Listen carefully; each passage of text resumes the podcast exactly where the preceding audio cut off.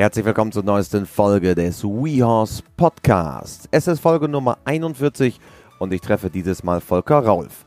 Er ist Sachverständiger im Pferdebereich, Moderator und Auktionator. Wir sprechen unter anderem über die Art und Weise, wie Pferde eigentlich verkauft werden, wann das Veterinäramt eine Zwangsversteigerung anordnet und wie man am besten ein Pferd kauft bzw. verkauft. Bevor es losgeht, noch der Hinweis auf unsere neue Facebook-Gruppe Ausbildung von Pferd und Reiter, die Community. Tretet ein, tauscht euch mit Gleichgesinnten aus und bekommt Antworten auf viele Fragen, die euch beschäftigen. Das Ganze natürlich kostenfrei. Also, nun geht's los. Viel Spaß.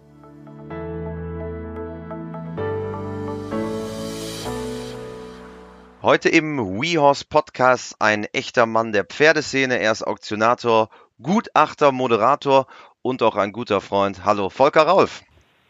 Ja, hallo Christian. Schön von dir zu hören. Es ist ja mal ganz spannend, sich so zu unterhalten.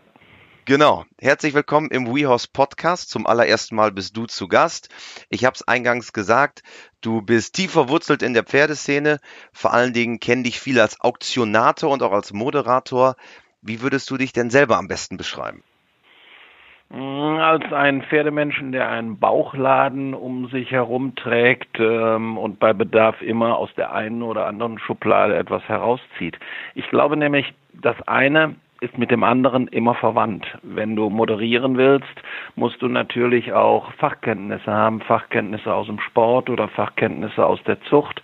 Wenn du als Sachverständiger tätig bist, musst du eben Fachkenntnisse aus dem Sport, aus der Zucht und aus der Haltung haben. Wenn du als Auktionator tätig bist, musst du entsprechend wieder Fachkenntnisse haben und das alles in einem großen, großen, großen Topf gemixt. Ja, und dann kommt das dann mit dem Bauchladen. Ich würde sagen, wir steigen mal ein mit der ersten Schublade, nämlich mit dem Thema Auktionen und deiner Tätigkeit als Auktionator. Ähm, nun gibt es, viele kennen das sicherlich, die ähm, großen Verbandsauktionen, also die großen Pferdezuchtverbände wie ein Hannoveraner Verband oder äh, ein Holsteiner Verband, die äh, ihre Auktionen ausrichten. Du bist insbesondere im Bereich der privaten Auktionen unterwegs. Was genau machst du da? Also es gibt keinen Unterschied zwischen einer privaten Auktion und einer Verbandsauktion. Der Unterschied zwischen den Verbandsauktionen und den Auktionen, die ich veranstalte, liegt eigentlich schon, ja, eigentlich in dem Satz, den ich gerade gesagt habe, die ich veranstalte. Ich bin Dienstleister für meinen Auftraggeber. Der Auftraggeber kommt zu mir, ruft mich an und sagt, ähm, ich möchte meinen Bestand auflösen. Ich möchte einen ganzen Jahrgang verkaufen. Ich möchte ähm, äh, mich von meinen Stuten trennen. Und ähm, dann überlegen wir gemeinsam ein Konzept, wie man das, was zu verkaufen ist, am Markt platziert. Dazu gehört eine Geschichte. Und mit Geschichte meine ich Informationen. Dazu gehört dass, dass, dass der Mensch, der verkaufen will, einfach auch ehrlich erzählt, warum. Denn man merkt eigentlich schon vom ersten Ansatz, ob das äh, eine vernünftige Angelegenheit ist, ob das alles passt, ob das alles in sich auch ähm, eine, eine, eine gute Beziehung zueinander hat. Und äh, ich erinnere mich an einen Züchter, ähm, das ist der Züchter von, von Belarus, die gerade jetzt am Wochenende so großartig in Aachen gegangen ist. Da ging es um einen Übergang in der Betriebsführung. Da hat der Vater an den Sohn übergeben und da der Sohn gesagt, Mensch Papa, das mache ich alles. Du bist ein super erfolgreicher Züchter, aber ich will meinen Hof oder ich will den Hof dann in Zukunft auf andere Beine stellen, nämlich aus Ausbildung. Wir sind hier stadtnah, wir wollen hier für Kinder etwas machen und, und, und. Das war ganz, ganz schwer für den Vater. Ich erinnere mich noch gut. Aber der Sohn hat sich eigentlich durchgesetzt. Am Ende hat der Vater es akzeptiert. Es ist heute ein super, super Ausbildungsbetrieb in äh, Bochum und äh, die Pferde wurden verkauft. Und dann hatten natürlich viele Menschen Interesse und haben gesagt, Mensch, aus dieser Zuchtstätte ein Zuchtprodukt zu haben, um damit eventuell weiter zu züchten oder eben mit den Jungen sie auszubilden und dann zu reiten, war eine riesen Herausforderung, hat den Menschen Spaß und Freude gemacht und war eine tolle Auktion. Da war aber dann die Story, Die Zuchtstätte wird als solche aufgelöst und in Zukunft wird in diesem Betrieb eine andere Geschäftsgrundlage sein. Das war der Generationenübergang. Es gibt auch traurige Geschichten, wenn ein Züchter, ein großer Züchter verstirbt und ähm, die Nachkommen, die Erben für sich erkennen, das ist die Arbeit unseres Bruders gewesen, das ist nicht unsere Arbeit und äh, dann den Bestand verkaufen. Auch das ist eine Story, die in sich klar ist, stimmig ist und ähm, auch das hat funktioniert. Also bist du quasi auch so ein bisschen der Motor der Veränderung, könnte man sagen. Denn du ermöglichst ja quasi die Veränderung ähm, zum Guten wie ich zum helfe, Schlechten. Genau, ich helfe, ich helfe, dass diese Veränderung ähm, auch wenn sie manchmal wehtut, ähm, so, so, so stressfrei wie eben möglich vonstatten geht. Ich helfe dabei, ähm, dass die Veranstaltung beworben wird, dass äh, die Pferde, die Tiere katalogisiert werden. Manchmal sind es ja auch nicht nur die Pferde, sondern dann ist es auch noch der Trecker und noch eine Maschine und noch ein LKW und noch eine Bahnschleppe oder ein Stutenuntersuchungsstand. Das ist dann alles mit dabei, dass das alles katalogisiert wird, dass das alles aufgenommen wird.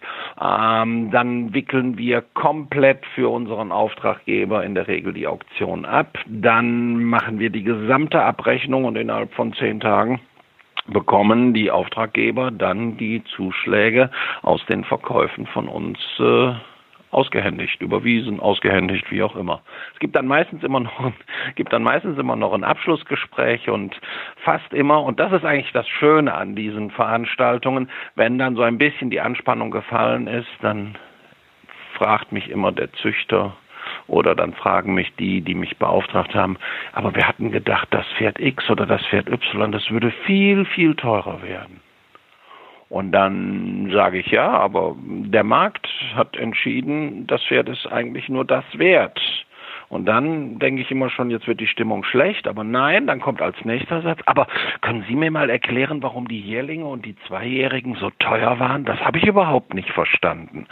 Ähm, das zeigt uns eigentlich immer wieder, dass wir Menschen, wir Züchter, wir Pferdezüchter, Pferdehalter, unsere ganz persönlichen individuellen Fans im Stall haben. Wir lieben unsere alte Zuchtstute. Wir lieben aus dieser Zuchtstute alle Nachkommen. Die lieben wir einfach, weil wir ja schon die Mutter lieben. Nur der Markt reagiert oft komplett anders. Und der Züchter versteht das überhaupt nicht. Das ist dann, wenn der Züchter auf dem Turnierplatz oder auf der Auktion steht und sich fürchterlich darüber beschwert, dass alle, die da in der Halle sind, ob es jetzt 100 oder 500 sind, die haben alle keine Ahnung, weil die gar nicht erkannt haben, was er erkennt. Und vielleicht haben die Menschen, die da sind, was ganz anderes für sich gut gefunden. Und ich finde, das muss man einfach akzeptieren. Das ist so wie, jeder hat seine eigene Meinung und wir lassen sie auch bei ihrer Meinung. Und äh, wenn viele auf ein Pferd bieten, glaube ich immer, kann das Pferd gar nicht so schlecht sein. Also ist am Ende Wert ist ja immer, es gibt so den alten Spruch, ähm, Preis ist, was man zahlt, Wert ist, was man bekommt. Also ist Wert eines Pferdes, jetzt monetär ausgedrückt, eigentlich total subjektiv. Es kommt darauf an, wie sehr habe ich mich auch in das Pferd verliebt, wie sehr mag ich vielleicht als Züchter auch den Stamm und so weiter. Also es sind ja eigentlich gar nicht die objektiven Kriterien. Was sind objektive Kriterien beim Pferd? Äh, wie wissenschaftlich, wie wissenschaftlich ist Pferd? Wenn wir einen Züchter fragen und äh, fragen ihn, ob die Stute Elvira schon gefohlt hat, dann wird der Züchter uns meistens sagen, Unglaublich. Da ist ein Fohlen geboren, das kannst du dir gar nicht vorstellen. Das ist so toll. So eins habe ich noch nie im Stall gehabt. Das ist sensationell. Das passiert uns immer wieder. Ich finde das auch toll. Ich finde auch dieses Engagement der Züchter großartig. Und es wird jedes Jahr das beste Fohlen geboren, was je in diesem Stall ins Stroh gefallen ist. Ich finde das klasse und dabei sollen wir es auch belassen, oder? Und wie ist der genaue Ablauf? Also viele kennen das natürlich. Der Hammer fällt und dann gibt es einen Zuschlag. Aber was man ja häufig nicht sieht, ist, was quasi hinter dem Vorhang passiert. Ähm, dass du und dein Team ihr nicht nur quasi ähm, vordergründig die, die, die, den Zuschlag gebt, sondern vor allen Dingen auch den, die Abwicklung macht. Was steckt da noch hinter? Ja, was eigentlich ganz entscheidend ist, ähm, mit dem Zuschlag geht ja der Besitz und auch die Gefahr am Eigentum, am erworbenen Eigentum auf den neuen Besitzer über. Ähm, wir haben ja auch öfters äh, Veranstaltungen, Auktionen, die wir für Veterinärämter durchführen oder Zwangsversteigerungen, weil einer vergessen hat zu bezahlen, dann äh, wird ein Pferd weil es ja keine hinterlegungsfähige Masse ist, muss ein Pferd dann ja auch versteigerbar sein.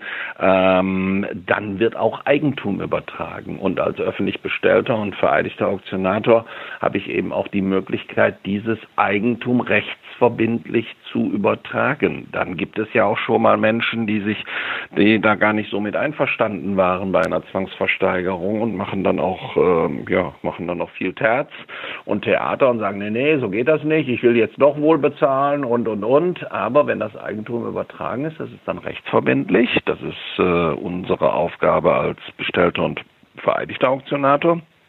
Dann äh, ziehen wir auch das Recht für den dann rechtsgültigen Käufer Kauf durch.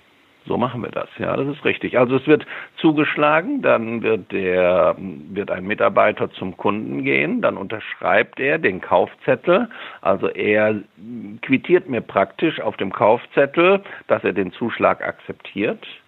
Wir haben ein System entwickelt, das inzwischen schon komplett papierlos ist. Bei uns müssen sich die Kunden registrieren. Es geht natürlich auch ohne, aber es ist alles viel, viel einfacher, wenn die Kunden registriert sind. Sie haben dann eine Bieterkarte, dann hat die Bieternummer 36, hat dann auf das Pferd 25 geboten und wenn diese beiden äh, Ziffern zusammengekommen sind, dann äh, ist es eigentlich schon komplett automatisiert. Es wird unterschrieben auf einem äh, Tablet und wenn da abgedrückt wird als Kauf abgeschlossen, dann ist eigentlich auch schon die Rechnung fertig. Dann ist es ganz egal, ob der aus Belgien kommt und Selbstzüchter ist und die Mehrwertsteuer ähm, ihm erlassen werden kann, weil die Umsatzsteuerlast auf den Leistungsempfänger übergeht oder ob es ein Privatmann ist oder oder oder. Das alles ist vorher erfasst und das haben wir eigentlich relativ schnell griffig und fertig. Das geht gut.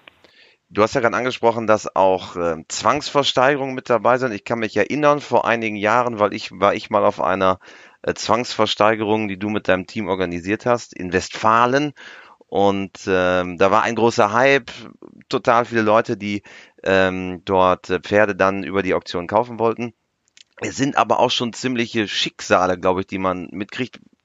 Was sind so die, die in Anführungsstrichen krassesten Fälle, die dir da untergekommen sind?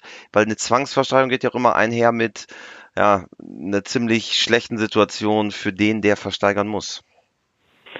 Ähm, der, der versteigern muss, den du jetzt äh, meinst, der will gar nicht versteigern. Das ist der ehemalige Besitzer. So eine Zwangsversteigerung kann man sich vorstellen, wenn die Pferde nicht äh, nach den Gesetzmäßigkeiten des Tierschutzes gehalten werden, wenn die Pferde ähm, nicht satt werden, wenn das Veterinäramt eingestiegen ist und das Veterinäramt steigt nicht einfach ein und sagt, so, jetzt werden dir die Pferde weggenommen. Das Veterinäramt geht geht zum Züchter oder zum Pferdehalter hin, bespricht mit ihm die Situation und erklärt, so können wir es auf Dauer nicht dulden. Dann gibt es eine Verfügung. In der Verfügung steht drin, dass ähm, innerhalb der nächsten drei Monate die und die Verbesserungen stattfinden müssen. Dann fährt wieder, äh, fahren nicht einer, dann fahren meistens mehrere vom Veterinäramt wieder hin. Es ist natürlich nichts passiert. Dann gibt es auch schon mal laute Worte. Das ist schon eine mh, hm, sehr unangenehme sehr unangenehme Situation, auch für die Mitarbeiter des Veterinäramtes. Manchmal nehmen sie sich dann Mitarbeiter vom Ordnungsamt oder gar die Polizei mit zum Selbstschutz. Also da gibt es schon drastische Situationen. Ähm, dann haben wir nach dem dritten, vierten Mal, und es tut sich wirklich ein, ein Leiter des Veterinäramtes nicht leicht damit, eine Tierhaltung zu verbieten. Irgendwann ist aber dann der Punkt erreicht, dann geht's nicht mehr. In der Zeit standen die Pferde immer noch in dem Stall, in der Zeit haben die Pferde eigentlich immer noch zu wenig bekommen.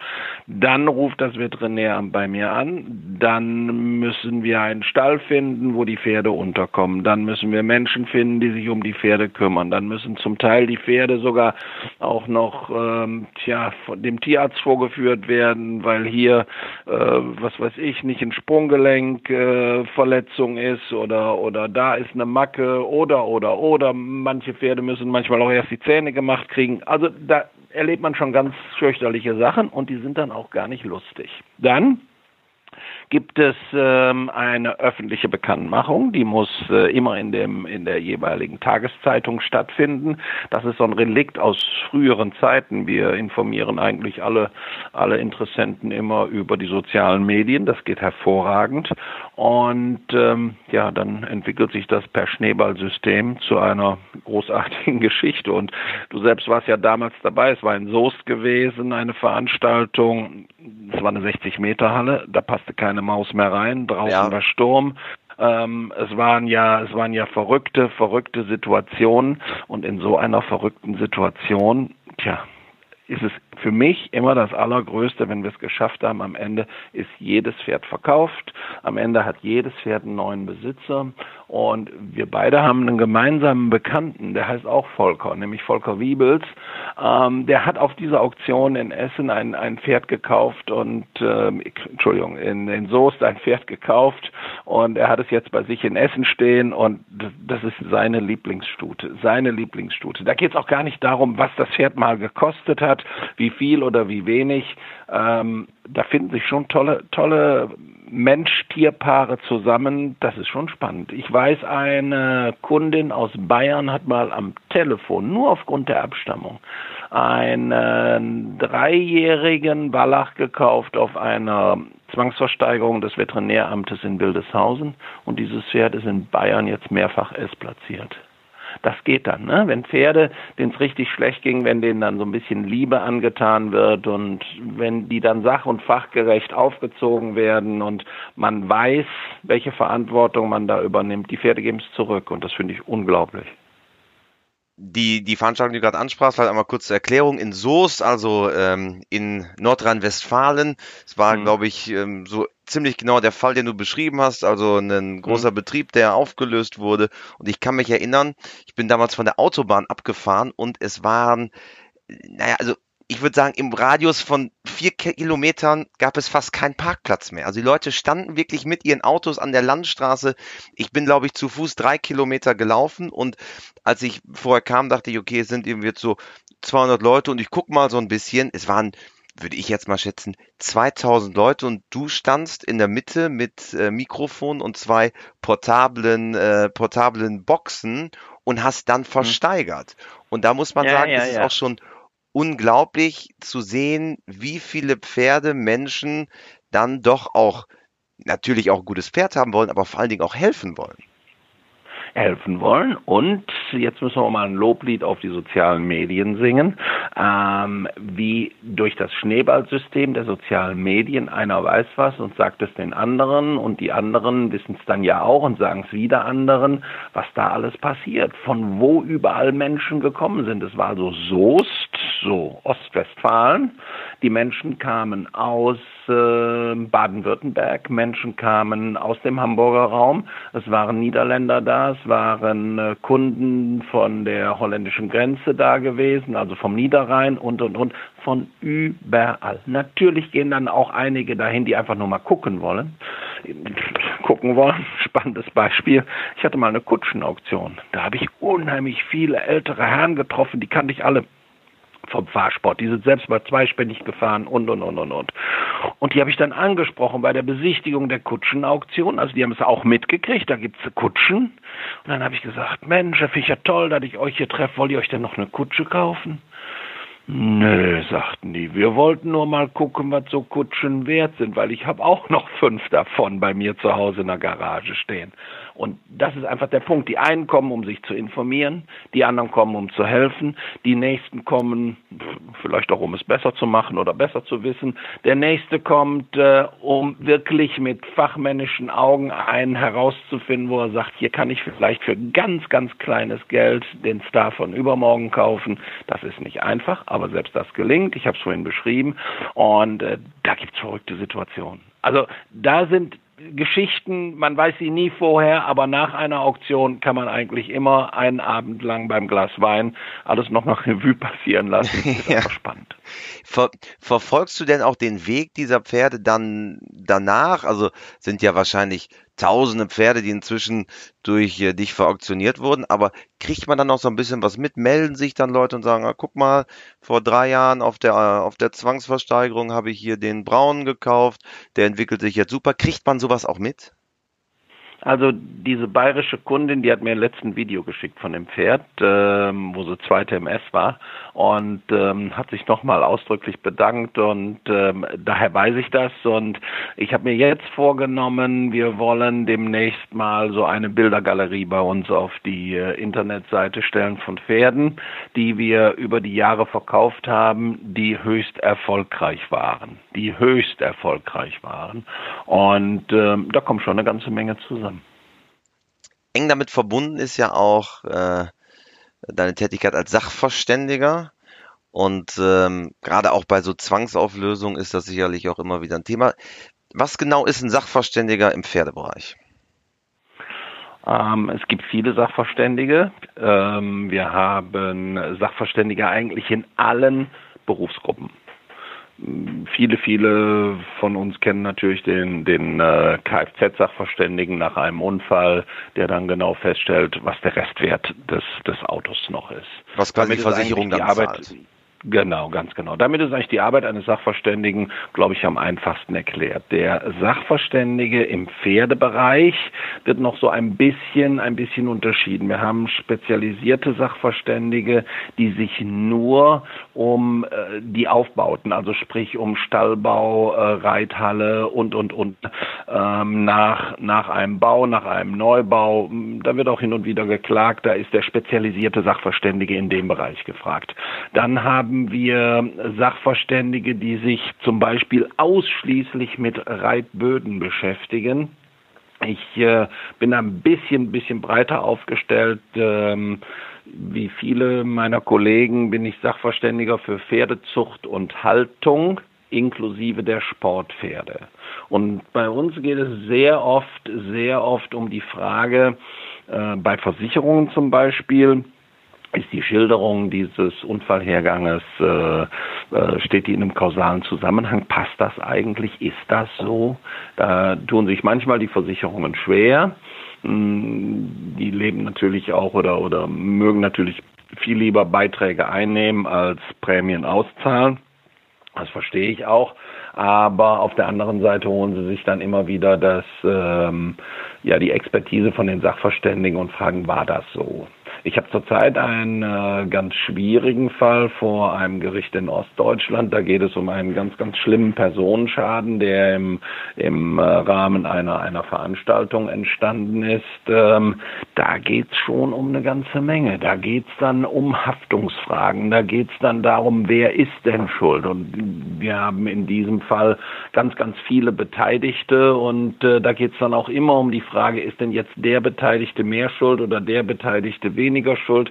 Jeder Anwalt behauptet natürlich von seinem Mandanten, der beteiligt ist, ist ja schlimm, was da passiert ist, aber mein Mandant hat damit ja gar nichts zu tun. Und da müssen wir Sachverständigen und dann ist man manchmal auch der vierte oder fünfte Sachverständige in einem Verfahren, müssen wir dann versuchen, da ein bisschen Aufklärung zu betreiben. Weil die Richter an den deutschen Gerichten, die haben Recht studiert. Die sind ja keine Reitlehrer. Die sind auch keine Pferdezüchter. Die mögen vielleicht auch überhaupt gar keine Pferde, weil sie viel lieber Segelboot fahren oder mit dem Hund im Wald spazieren gehen. Wir hören aber sehr, sehr oft von Menschen, die in einem Rechtsfall im Zusammenhang mit dem Pferd äh, zu Gericht waren, boah, der Richter hatte gar keine Ahnung.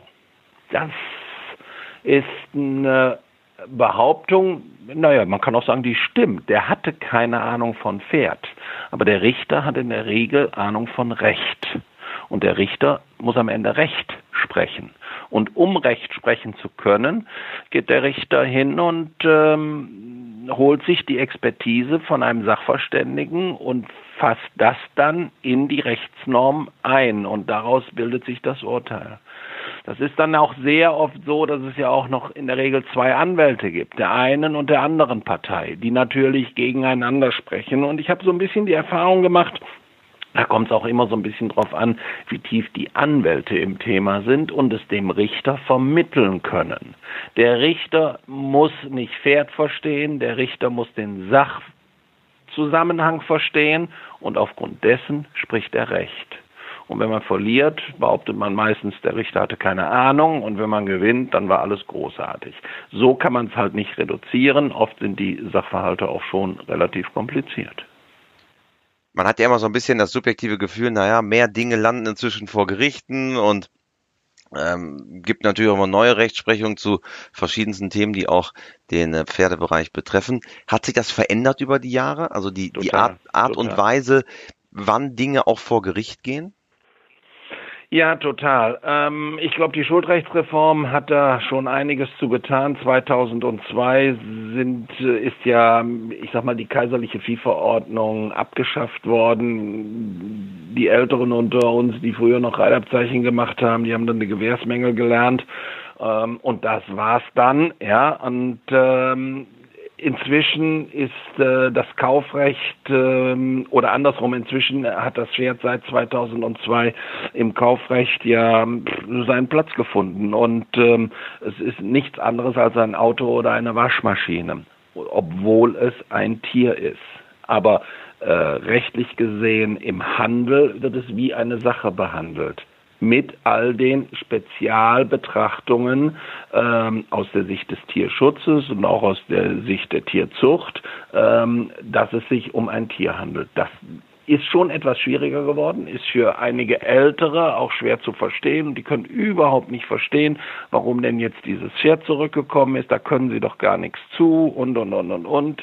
Das verstehe ich, ähm, dass das schwierig ist, aber ich verstehe nicht, dass die Anbieter, sprich die Züchter und Ausbilder, nicht verstanden haben, dass sich einfach die Rechtsnormen geändert haben. Und die Rechtsnorm heißt eigentlich relativ simpel, ich bin jetzt kein Jurist, aber das habe ich so gelernt mit der Zeit, ähm, der Verbraucher, sprich der Käufer eines Pferdes, hat ein Recht auf Unwissenheit. Der Endverbraucher muss gar nichts wissen. Der Verkäufer, der Anbieter, der muss einfach aufklären. Und wir können ein ganz einfaches Beispiel nehmen, wenn ich ein wunderbar lackiertes Auto habe. Und das sieht aus wie neu. Aber es hat einen Unfallschaden und ich habe das vergessen zu sagen, weil ich den doch so schön habe neu lackieren lassen und verkaufe den wie neu. Dann habe ich ein Problem, wenn der Kunde das mitkriegt irgendwann. Dann muss ich schon dafür gerade stehen. Und eigentlich ist es genau so beim Pferd. Wir sollten einfach nur lernen, den Kunden aufzuklären, dem Kunden mitzuteilen, was mit dem Pferd ist. Ich finde persönlich, es ist überhaupt nicht schlimm, wenn ein Pferd besonders aufmerksam ist. Aber ich finde, dem Endverbraucher sollten wir sagen, dass das Pferd besonders aufmerksam ist. Dann wird er nämlich hoffentlich nicht gebissen, weil er nämlich drauf aufgeklärt wurde. Ähm, ich glaube einfach, wir müssen ein Pferd in seiner Beschaffenheit viel besser und viel exakter beschreiben.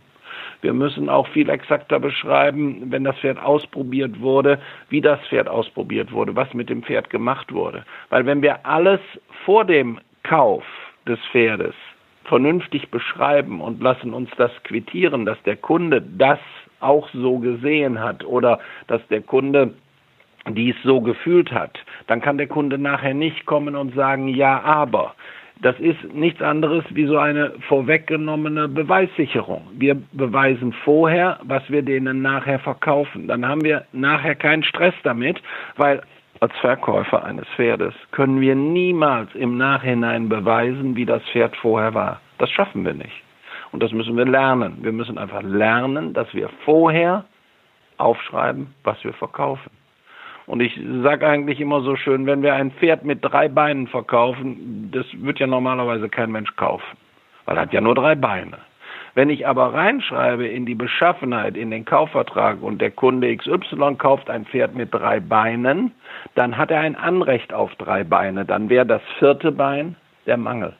Also so rum gesehen. Ja? Man muss einfach verstehen, man muss einfach verstehen, wenn der Mensch sich mit dem Bauch in ein Pferd verliebt hat, will er es haben.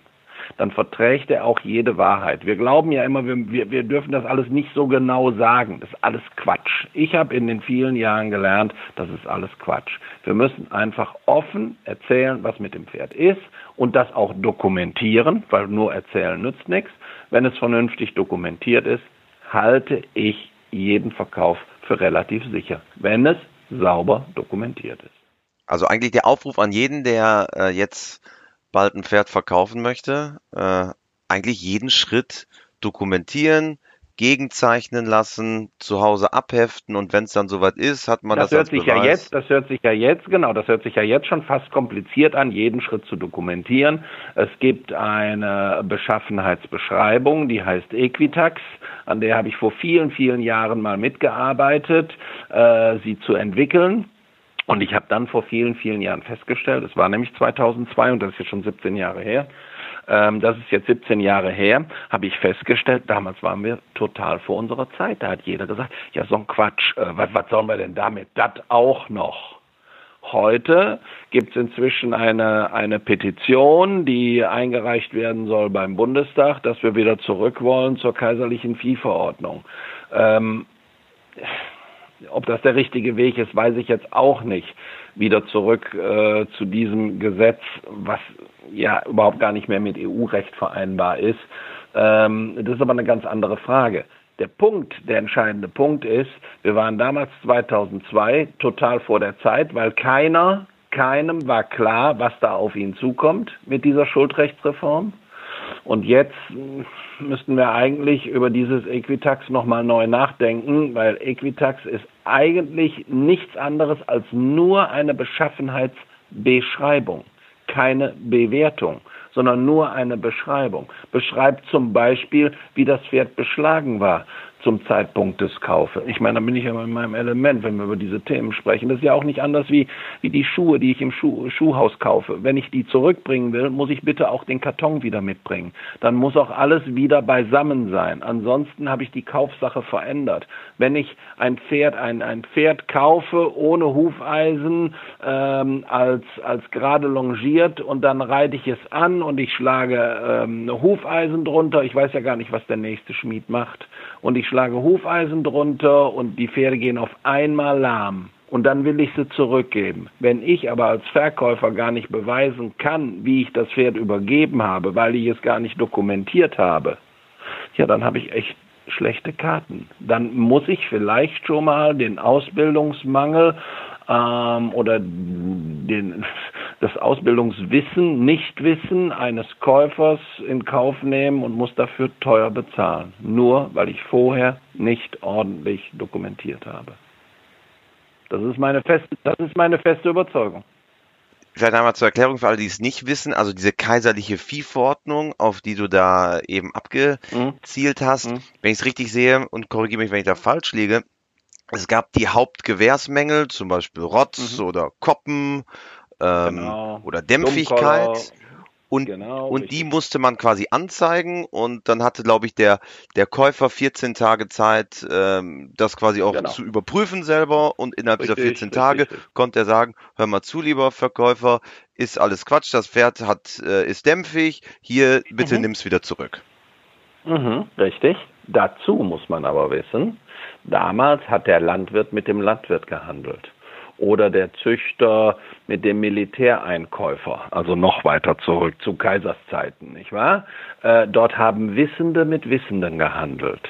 Und da hat man gesagt, wenn der zu blöd ist und das andere nicht erkennt, ja, dann können wir ihm auch nicht helfen. Heute verkaufen hochspezialisierte Züchter und Aufzüchter an hochinteressierte Amateure.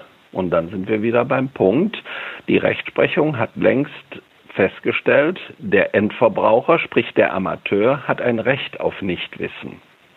Das Recht auf Nichtwissen kann ich ja nur dadurch umgehen, indem ich ihn wissend mache. Wenn ich ihn wissend mache, setze ich den ja in denselben Stand, in dem ich bin. Und darum geht es dabei. Das ist, das ist eigentlich der Inhalt dieser Schuldrechtsreform.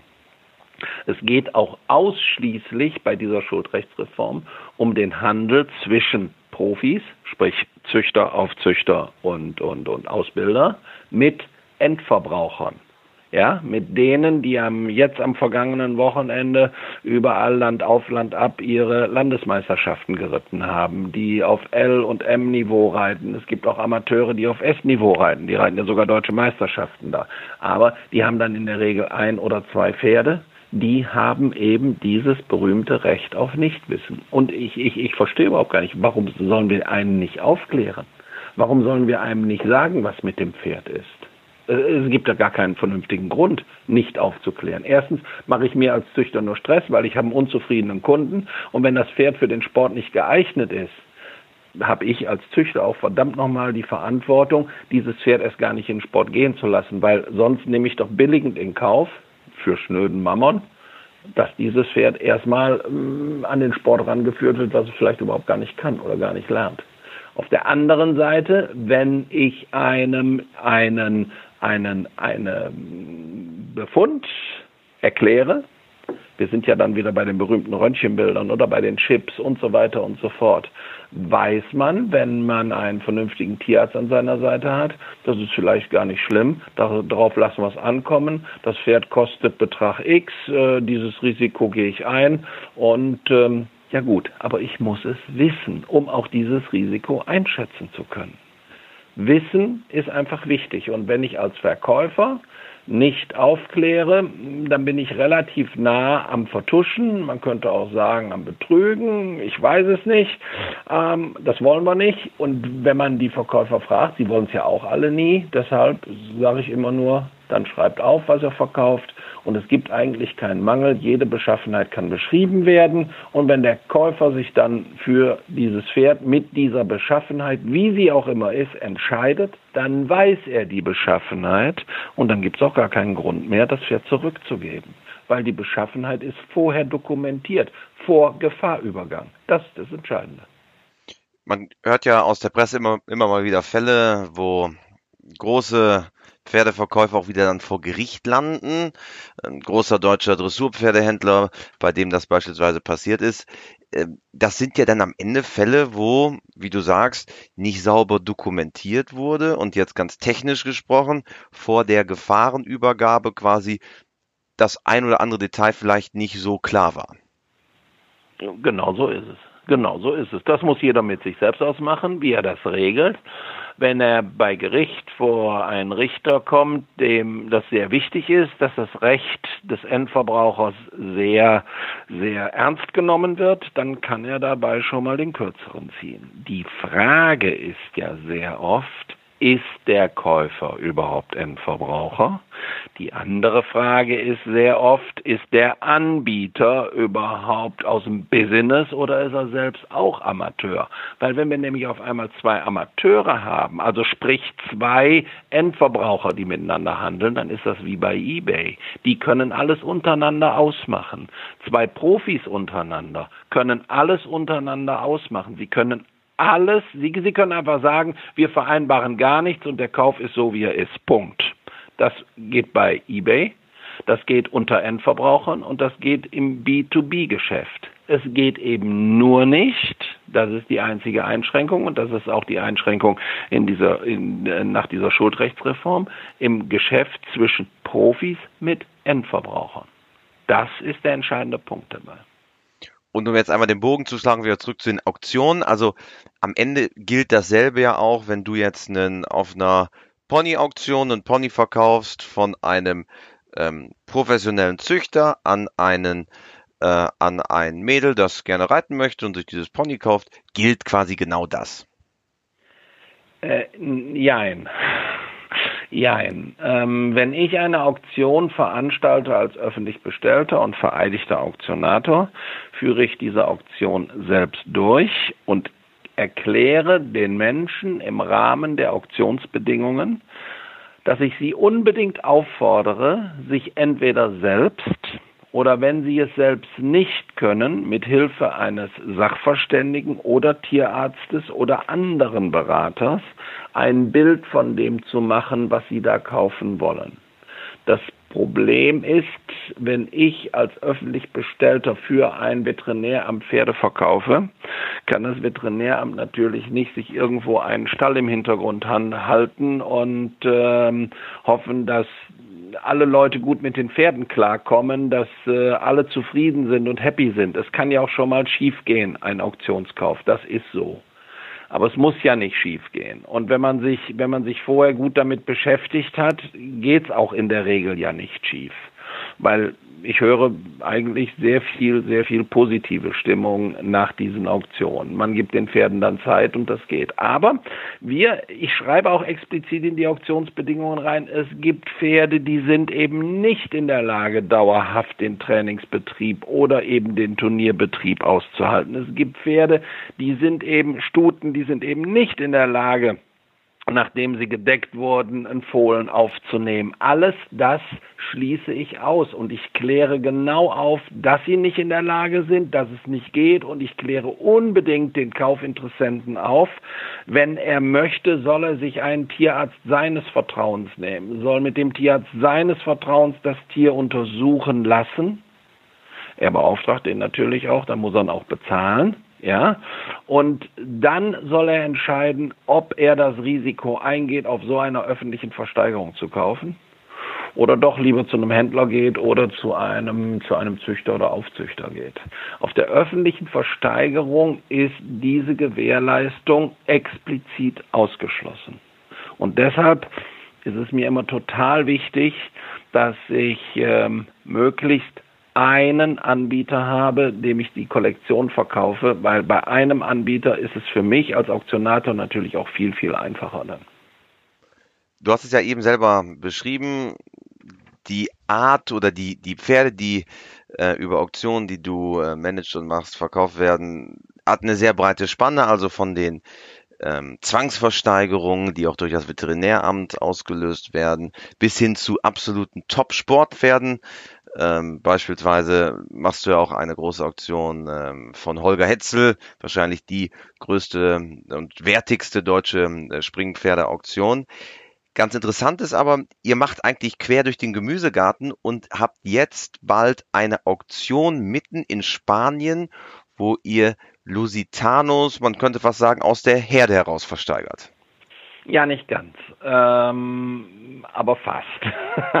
ja, das ist eine spannende Geschichte. Ich bin ja immer so ein bisschen äh, interessiert an, an, an besonderen Themen und ähm, der Lusitano an sich ist ja schon ein tolles Pferd, ist ja ein spannendes Pferd. Wir sehen die Lusitanos ganz intensiv äh, bei den Working Equitation Turnieren sehen, dass dieses als Arbeitspferd gezüchtete Pferd mit äh, großartigen Versammlungsmomenten natürlich ein tolles Pferd für den Dressursport ist, natürlich ein tolles Pferd für die Working Equitation ist und ähm, ich habe über die Equitana eine Züchterin kennengelernt, Leonie Bühlmann, die die Jeguada La Perla, ein Lusitano-Gestüt mitten in Spanien betreibt. Der Lusitano ist ein portugiesisches Pferd, genau. kommt eigentlich aus Portugal und ähm, sie hat sie hat mich gefragt und hat gesagt, meine Herde ist inzwischen so groß und und und und und ähm, ich würde gerne ich würde gerne ein paar Pferde verkaufen. Und dann habe ich mich im April kurz nach der Equitana ins Flugzeug gesetzt und bin mit ein paar Kumpels dahin geflogen. Wir haben uns die Pferde angeschaut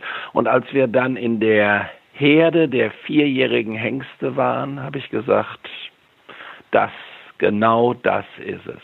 Traumtypen, wunderbare Typen, viel Farbzucht dabei, viele tolle Palominos dabei, äh, Falben dabei. Also das sieht schon richtig, richtig, richtig klasse aus und Pferde mit äh, toller Bewegung, mit super Bewegung und äh, dann habe ich mich entschlossen, dieses Risiko gehe ich ein. Am 14. September wollen wir eine ganze Gruppe Lusitanos versteigern, also den ganzen Jahrgang der Vierjährigen und noch einige Stuten und ein paar Fohlen für interessierte Züchter. Äh, ich bin mal gespannt, ob uns das gelingt, in Spanien 30, 35 Pferde zu versteigern. Und alle, die uns bei Instagram folgen, haben auch gesehen, wir waren vor einigen Wochen, nämlich tatsächlich genau eine Woche später als ihr, äh, haben wir einen Dreh gehabt auf der Iguala La Perla, äh, circa eine Stunde nördlich von Madrid ist das ja, äh, mit mhm. Arian Aguilar. Und es ist schon beeindruckend, wie dort die Pferde wirklich draußen gehalten werden, draußen aufwachsen, extrem robust und einfach auch schön zu sehen, dass, dass es sowas auch noch gibt und vor allen Dingen, dass dann da auch so super Pferde rauskommen. Ja, und das, das aktuell Hochspannende natürlich ist, ähm, jetzt am letzten Wochenende hatten wir den CRIO in Aachen und äh, im Fünf-Sterne-CDI war auch äh, Claudio Castilla Ruiz am Start gewesen mit Al-Qaide. Al-Qaide ist ein Hengst äh, der Jeguada La Perla ähm, und Al-Qaide ist mit ganz, ganz vielen dieser Vierjährigen über den Mutterstamm verwandt und er ist der aktuell wertvollste, weil erfolgreichste äh, Lusitano im internationalen Dressursport. Und äh, dieser Al-Qaida, der hat großartig Werbung gemacht in Aachen für die Jeguada La Perla. Und äh, wir werden jetzt in den nächsten Tagen auf www.menrats.de und auch auf der Facebook-Seite von Menrats werden wir einen Zusammenschnitt von Bewegungsstudien, also ein schönes kleines Video äh, reinstellen. Ähm, dann sieht man schon, das sind Pferde mit großartiger Bewegung. Das ist toll. Also da freue ich mich drauf. Ich weiß noch nicht, ob der Markt es erkennt, aber ich glaube, der Spezialmarkt, der ist schon äh, mir ganz heiß auf den Fersen. Ähm, und die ersten Dressurreiter, als die gestern dann Al-Qaida nochmal sahen und ich dann sagte, Mensch, daraus haben wir ganz, ganz viele Nachkommen, also verwandtschaftsmäßig, ähm, ja, da wurden einige doch schon ein bisschen aufmerksam. Und darauf bin ich dann auch ein bisschen stolz. Und ich freue mich halt immer auf so, ja, besondere Veranstaltungen. Besondere Veranstaltungen sind einfach klasse. Also sehen wir vielleicht bald mehr Lusitanos im deutschen Dressursport. Wäre ja schön, ein bisschen mehr Vielfalt, ein bisschen mehr Farbe. Täte uns vielleicht ja ganz gut. Mhm. Ich würde mich freuen. Ich würde mich freuen. Es sind ja, es sind ja 25 Vierjährige oder 26 Vierjährige. Also wenn wir die verteilen auf ganz Deutschland, sehen wir dann doch nicht so viel. Aber wenn uns das gelingt bei dieser Auktion, dann wollen wir das eigentlich auch alle zwei Jahre wiederholen, weil dann gibt es immer eine spannende Kollektion aus dieser großen Stutenherde. Und ähm, also erstmal wollen wir die eine Sache machen und dann überlegen wir, ob wir das weitermachen. Jeguada La Perla ist zumindest eine spannende Adresse am 14. September. Und äh, ganz zum Schluss, lieber Volker, noch ein Wort äh, zum Thema CAO in Aachen. Du bist auch dort in, eng involviert, kommst ja auch aus der Region, echter Rheinländer. Ähm, wie war dein Eindruck jetzt neben den sportlichen Resultaten, die, glaube ich, jeder mehr oder weniger über die Presse mitgekriegt hat? Äh, wie war dein Eindruck des CAUs Aachen 2019? Großartige Stimmung, tolles Wetter, nicht so heiß wie 2018, mehrfach, mehrfach komplett ausverkauft. Am Samstag, äh, am Geländetag war morgens um 10 Uhr, wurde das Gelände gesperrt, kam keiner mehr rein. Da war es schon um 10 Uhr ausverkauft. Also wer nicht in den nächsten Tagen die Eintrittskarten für 2020 kauft, der wird auch im nächsten Jahr nur bei ARD und ZDF in der ersten Reihe dabei sein und nicht live. Aachen ist mehr als nur ein Reitturnier. Aachen ist ein komplettes Erlebnis. Dieses Jahr Partnerland Frankreich.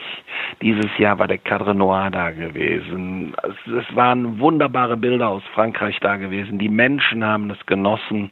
Die Garde Républicain war da gewesen. Also das war schon großartig. Ähm, die Eröffnungsfeier anderthalb Stunden Frankreich im großen Stadion vor 50.000 Menschen.